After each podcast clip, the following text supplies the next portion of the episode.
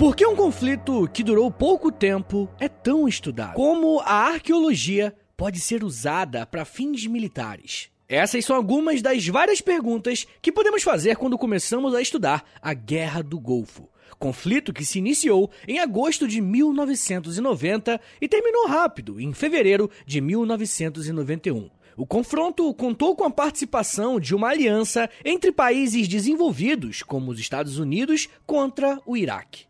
Aqui no feed do História Meia Hora, já fizemos uma série de episódios falando sobre as relações tensas na região que costumamos chamar de Oriente Médio. Esses temas são importantes porque nos mostram como temos o hábito de achar que todos os envolvidos nesse processo são países iguais. Geralmente achamos que todos são árabes, muçulmanos e estão em conflito por conta do petróleo, não é verdade? Bom, se você já é um ouvinte do História Meia Hora há mais tempo, você sabe bem que as coisas não são tão simples quanto parecem. E com a Guerra do Golfo não seria diferente. Mas vamos começar com calma, tá? Primeiro, por que, que a guerra recebeu esse nome?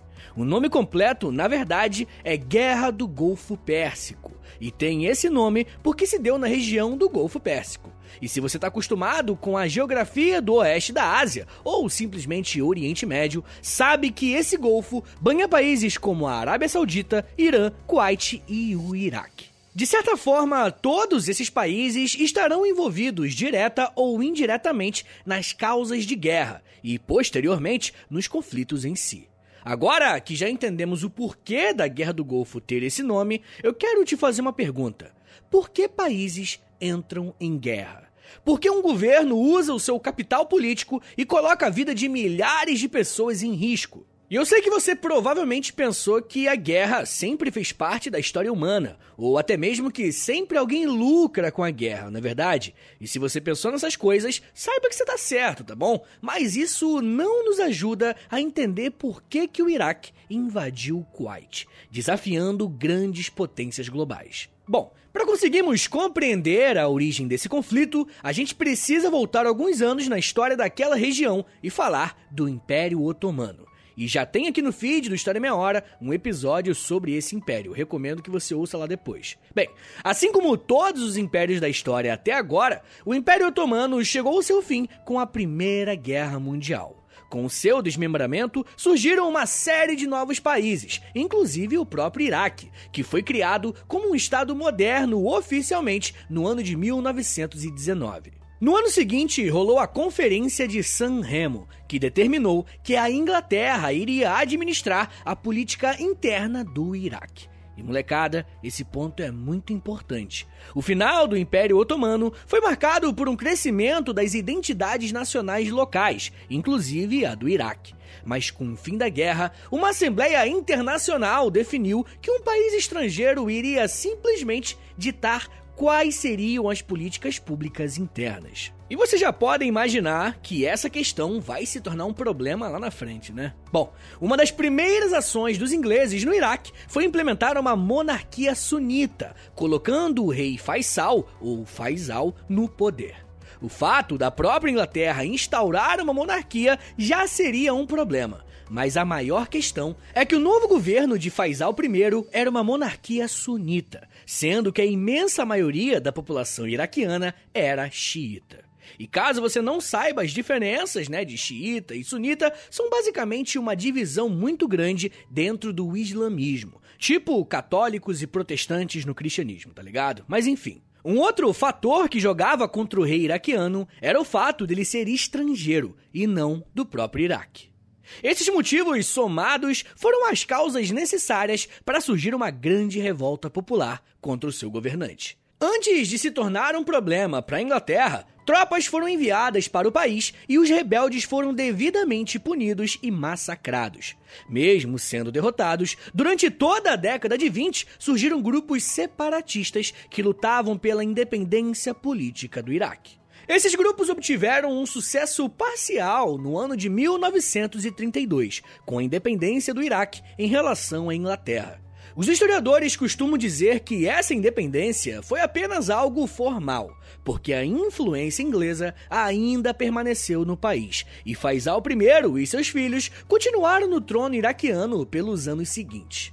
Essa particularidade da política iraquiana foi crucial para que surgissem movimentos e partidos políticos que eram contrários tanto à monarquia quanto à influência britânica. E para vocês terem uma ideia de como as coisas ficaram tensas no Iraque, o grande historiador Felipe Figueiredo, do podcast Xadrez Verbal, mostrou que nas décadas de 30 e 40 surgiram grupos como o Almaraba, que queriam firmar uma aliança com os nazistas para interromper a presença inglesa no país, com os nazistas. Até mesmo os comunistas iraquianos do Partido Comunista Iraquiano estavam cogitando essa aliança. Os caras tinham mais raiva de inglês do que de nazista, rapaziada. Mas mesmo tão diferentes, o que esses grupos tinham em comum era uma repulsa muito grande dessa influência estrangeira em assuntos internos. Esses grupos também protestavam contra um desrespeito pela história iraquiana, que, de acordo com os nacionalistas, a capital Bagdá foi peça importante na manutenção de diversos impérios ao longo da história, e por isso o passado do país deveria ser mais valorizado. E é claro que não podemos esquecer que por trás de tudo isso tinha um interesse econômico, é claro. O Iraque é o quinto país com as maiores reservas de petróleo do mundo, e é claro que a presença estrangeira nessa região tinha como objetivo manter as mãos nessa mina de dinheiro que é a extração de petróleo. Esses movimentos políticos ganharam tanta força no meio da população que alguns anos mais tarde, em 1958, estourou uma revolução no país e a monarquia foi derrubada, substituída por uma república. Infelizmente, a República Iraquiana nunca foi estável, e nos anos que se seguiram aconteceram uma série de golpes de Estado e trocas de poder. E será dentro desse processo político bem bagunçado que seremos apresentados a um dos nomes mais importantes do Iraque e, consequentemente, para a Guerra do Golfo. Eu estou falando de Saddam Hussein.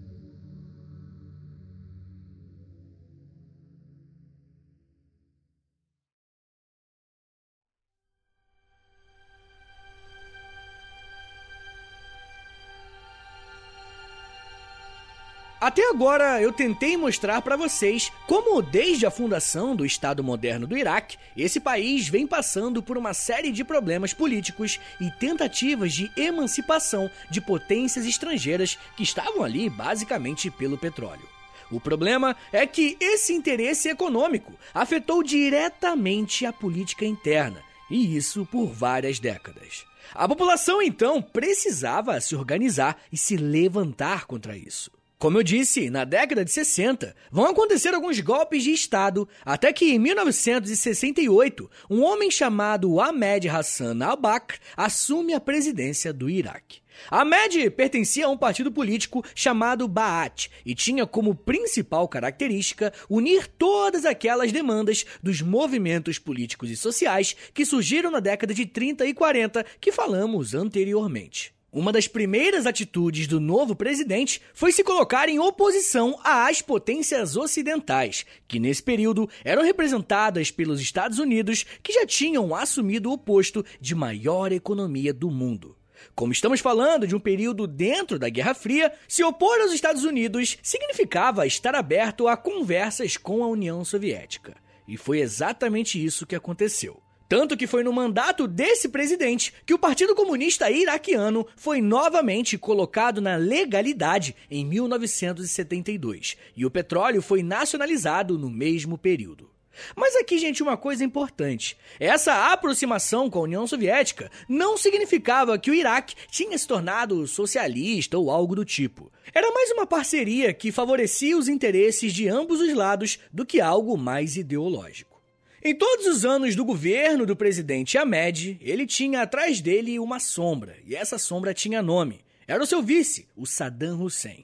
Saddam se destacou como um ótimo político que comandava e liderava diversos setores da máquina estatal iraquiana, e todos sabiam que ele seria o líder natural quando o presidente Ahmed saísse do poder. Saddam Hussein assumiu a presidência do Iraque no ano de 1979. E nesse ponto tem um fato bem curioso.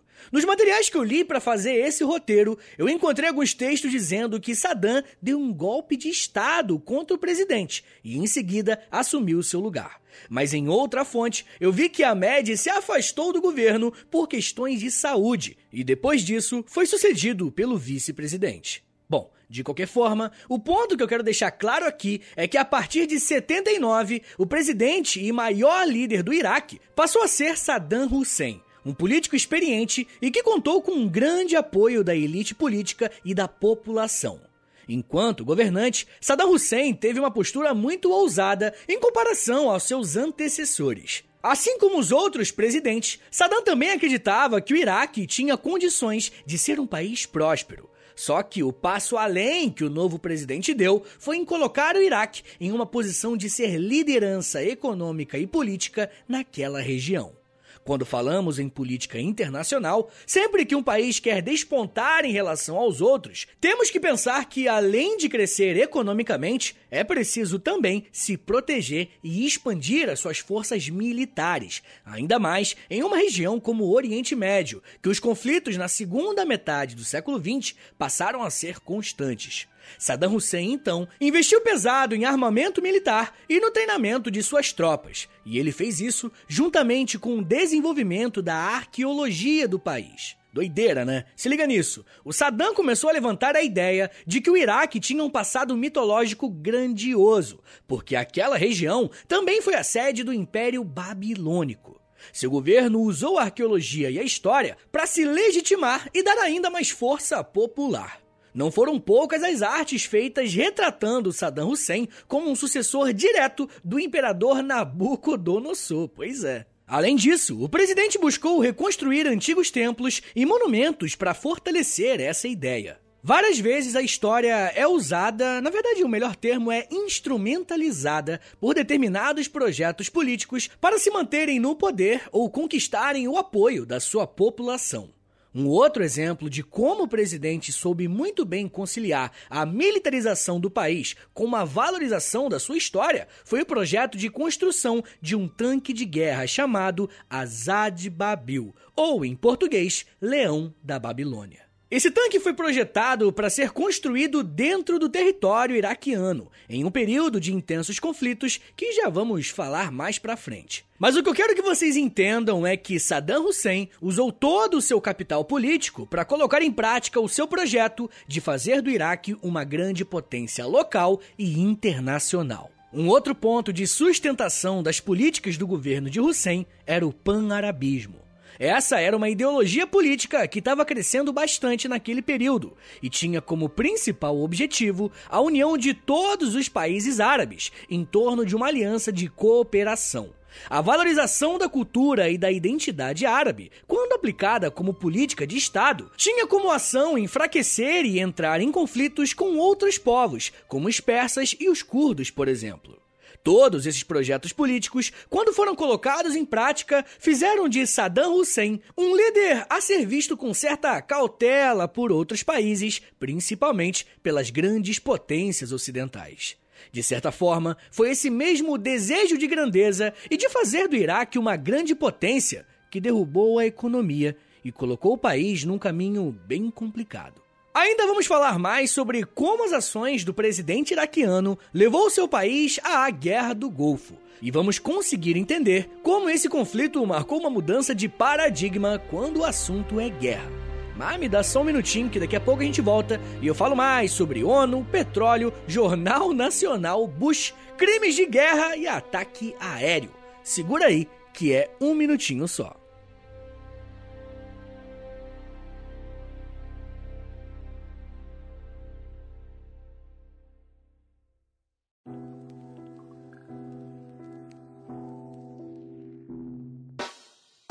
História em Meia Hora é parceiro da loja.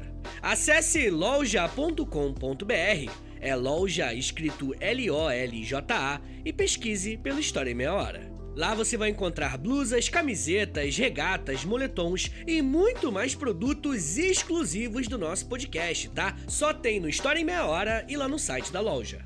Tem uma blusa que é uma mistura do Lampião com a Kira, tem uma que é da cadela laica, tem uma que é o Street Fighter, só que com figuras históricas do Brasil. Gente, tem muita coisa irada por lá. Lembrando, é claro, que quando você compra um produto na loja, além de você ficar todo bonitão ou bonitona, você ajuda o História em Meia Hora a continuar de pé. Então, obrigado. Acesse agora loja.com.br e pesquise por História em Meia Hora. loja.com.br e digita na busca História em Meia Hora. Valeu, gente!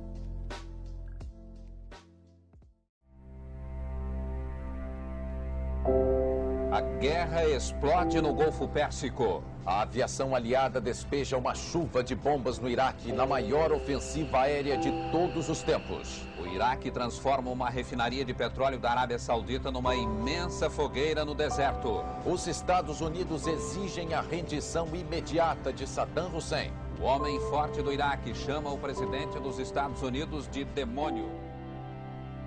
Como vocês ouviram, essas palavras foram ditas no maior jornal televisivo do Brasil em pleno horário nobre. Na verdade, se você nasceu nos anos 80, é bem provável que se lembre desse dia, né? De acordo com os relatos do Jornal Nacional, o clima estava bem quente entre Saddam Hussein e o presidente Bush. Mas como que esse conflito escalou dessa forma? E outra coisa, como que os Estados Unidos entraram nessa história? Bem, Antes de entrarmos na Guerra do Golfo propriamente dita, eu preciso explicar para vocês uma outra guerra que o Iraque se envolveu.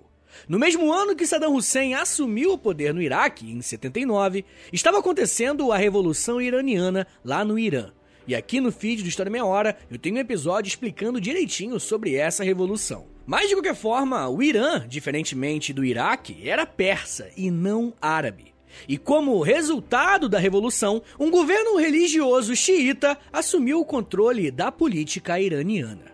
E vocês se lembram que Saddam Hussein era pan-arabista? Ou seja, ele tinha uma preferência por parcerias e alianças com governos e povos árabes. Então, ao ver a população do Irã se levantar, como aconteceu né, nesse processo revolucionário, isso deixou Saddam Hussein preocupado e ele passou a crer que os iranianos desejavam exportar a revolução. Além disso, o fato de um governo religioso xiita estar comandando o Irã também era uma outra dor de cabeça, uma vez que a maioria da população do Iraque também era xiita.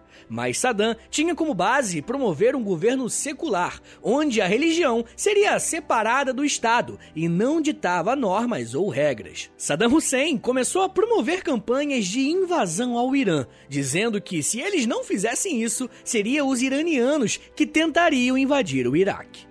Se por um lado, supostamente, ele temia esse avanço religioso e político do Irã, outros analistas dizem que Saddam invadiu o país vizinho não para se proteger de um ataque, e sim para conquistar áreas próximas à costa do Golfo Pérsico para conseguirem exportar o seu petróleo de uma forma mais barata, uma vez que não tinha um porto no Iraque com estrutura para isso. E eu não quero dar mais detalhes sobre esse conflito porque futuramente eu posso fazer um episódio sobre guerra Irã-Iraque. Se você quiser esse episódio, manda mensagem lá na DM no Instagram, beleza? Mas de qualquer forma, o que nós precisamos entender agora sobre essa guerra entre esses dois países é o seguinte: o Irã e o Iraque ficaram em conflito por oito anos. A guerra começou em 1980 e só terminou em 88. Durante esse período, Saddam Hussein e o Iraque receberam um expressivo apoio dos países árabes, como o Kuwait, a Arábia Saudita e os Emirados Árabes. Além dessa ajuda, adivinha quem patrocinou os esforços de guerra do Iraque? Sim, os Estados Unidos da América. Todos esses países que eu citei tinham interesse direto no enfraquecimento do Irã, seja pela questão do petróleo ou seja pela suposta produção de armamento nuclear.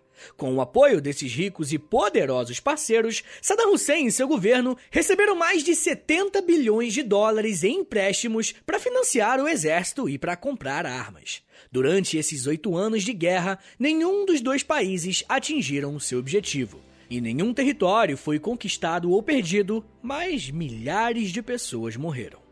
Como resultado, o Iraque saiu do conflito completamente quebrado e endividado.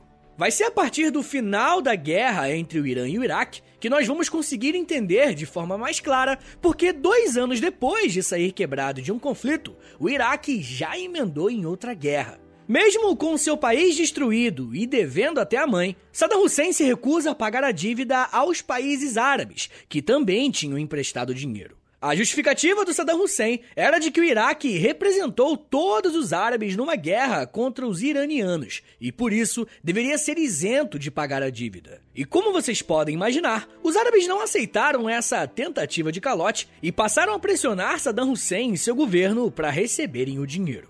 Uma saída que o Iraque tinha para conseguir pagar o que devia era o petróleo. Como o país possuía uma grande reserva desse item valioso e como o petróleo era nacionalizado, acelerando a extração e a venda, o país poderia saldar a sua dívida.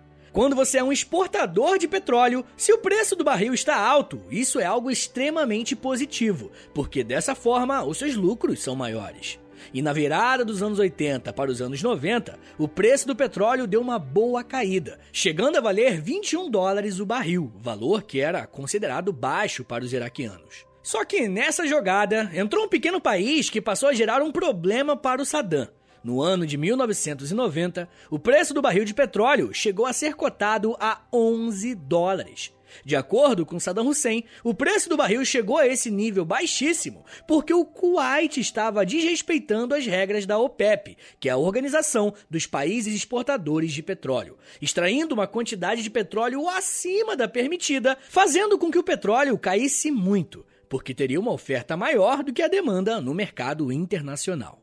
Com a tensão diplomática ficando cada vez mais alta, Saddam Hussein chegou a afirmar que historicamente o Kuwait deveria pertencer ao Iraque, uma vez que quem criou aquela região foi a Inglaterra. Ou seja, o cara estava tirando para todos os lados. E não podemos esquecer que todo esse papo de restauração do Kuwait ou anexação de terras tinha como interesse as reservas de petróleo e os portos para facilitar a exportação da produção interna.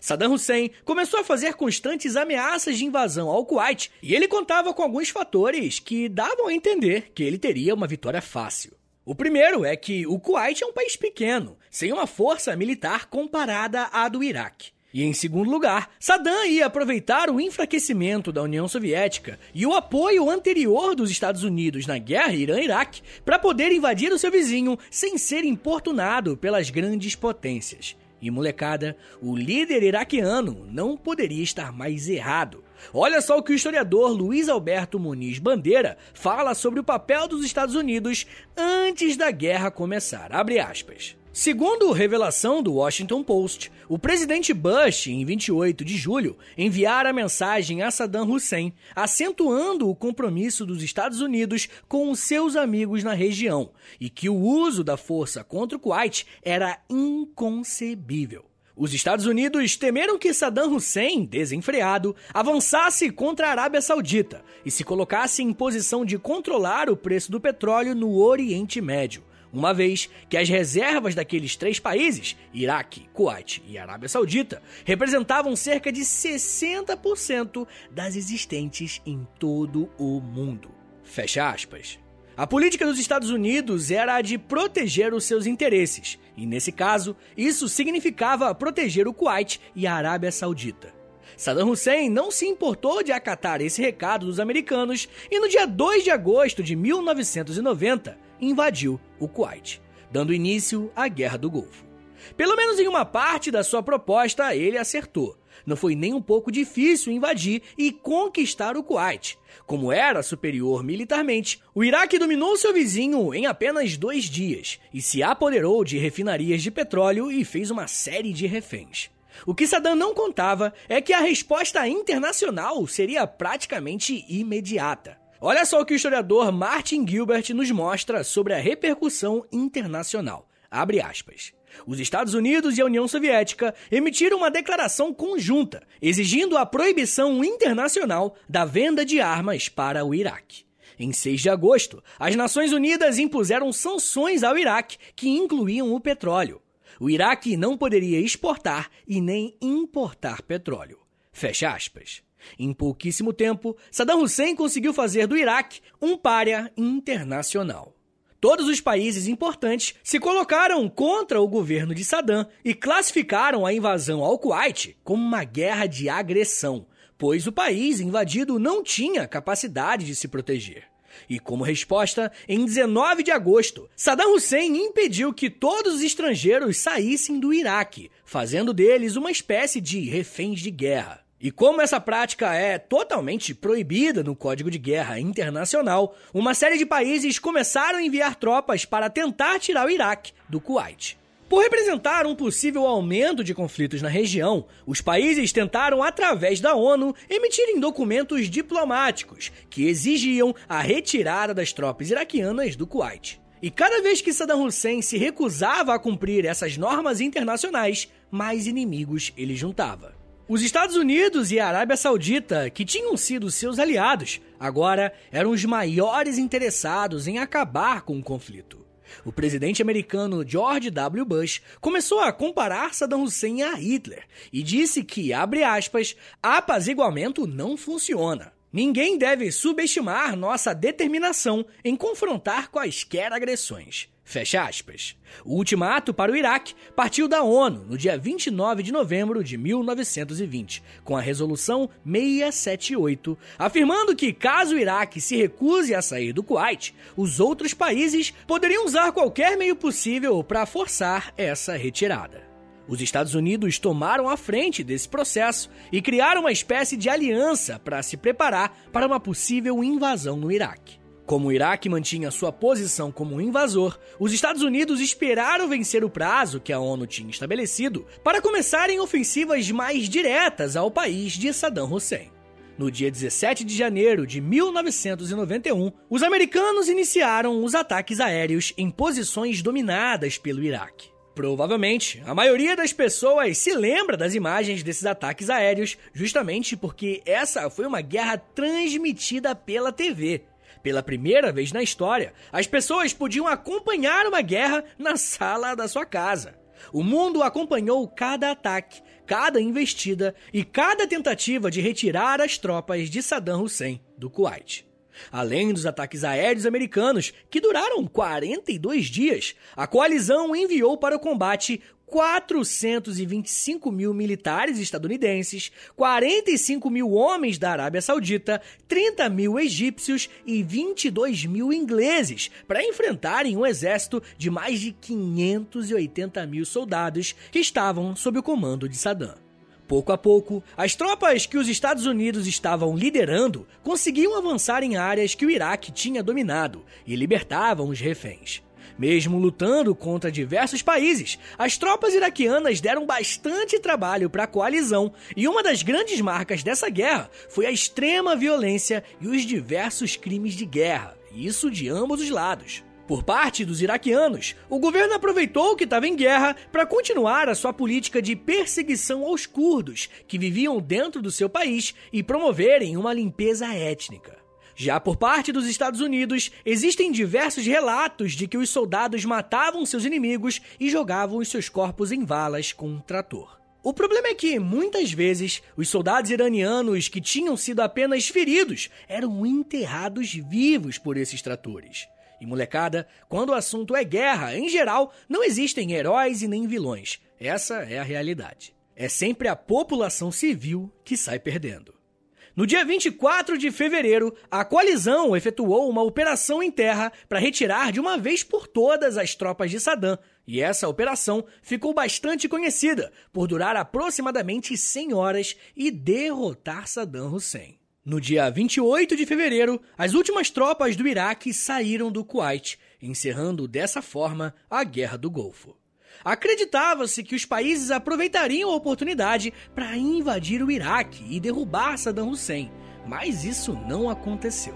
Saddam ficou na presidência do Iraque até 2003, quando foi retirado após uma invasão dos Estados Unidos durante a Guerra ao Terror. Mas isso já é um papo para outra hora.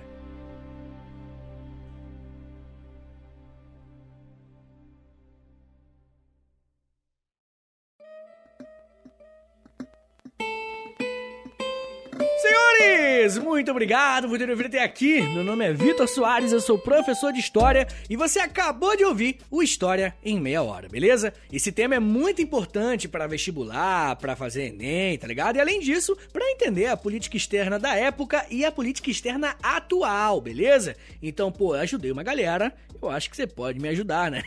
Compartilha esse episódio aí com a galera, pô, dá uma moralzinha aí, posta nos stories se você puder, tá ligado? Marca lá, arroba História em Meia Hora, ou você pode também postar lá no Twitter e marcar arroba H30podcast, beleza? Gente, passa lá no site também, se você quiser, é o historiaemmeiahora.com. No site você pode ver os episódios, você pode assinar a newsletter do podcast, e você também, quando assina a newsletter, você recebe acesso ao nosso grupo secreto lá do Telegram, beleza? Outra coisa que é importante é que no site você pode comprar camisetas e canecas exclusivas do História Meia Hora. Só tem lá. E claro que quando você compra uma camisa, você tá ajudando o podcast, tá apoiando, mas a melhor forma de você apoiar o meu trabalho, de você fazer o História Meia Hora continuar de pé, gente, é o seguinte, é indo no Apoia-se. Não se esquece, apoia.se barra História Meia Hora, vai lá, assina se você quiser, se você puder também, que tem muito conteúdo exclusivo pros apoiadores, muito mesmo. Vai lá que tem tudo explicadinho, beleza? Você vai se amarrar, tem muita coisa maneira por lá.